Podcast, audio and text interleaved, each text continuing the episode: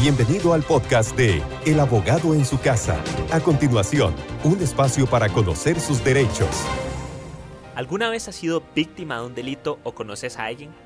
Hoy te traigo una serie de consejos para evitar que seas víctima o bien las acciones que debes tomar en caso de vivir esta situación.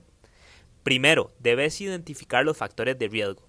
Una bicicleta en el corredor de la casa abre más las posibilidades que se cometa un robo, o dejar la clave predeterminada en una computadora ofrece la posibilidad de ser víctima de un ciberdelito.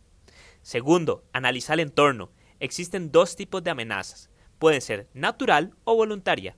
Una amenaza natural debe entenderse como el caso de la conducción de un vehículo. Nada te exonera a que no seas víctima de un choque.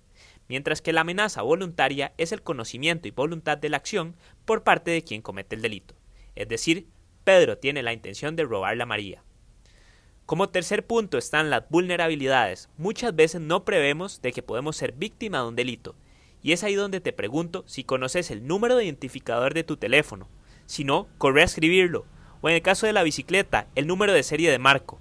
Si piensas en los riesgos, amenazas y vulnerabilidades de estas situaciones, podés prever un mal rato. Ahora bien, ¿qué sucede si ya sos víctima del delito? Primero, no te reproches el por qué te sucedió la situación.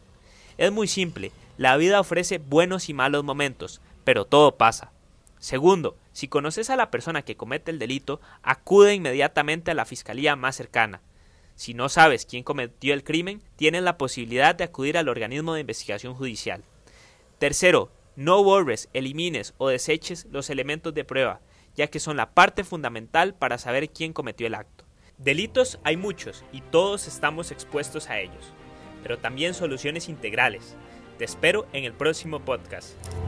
Síganos en nuestras redes sociales como arroba el abogado en su casa.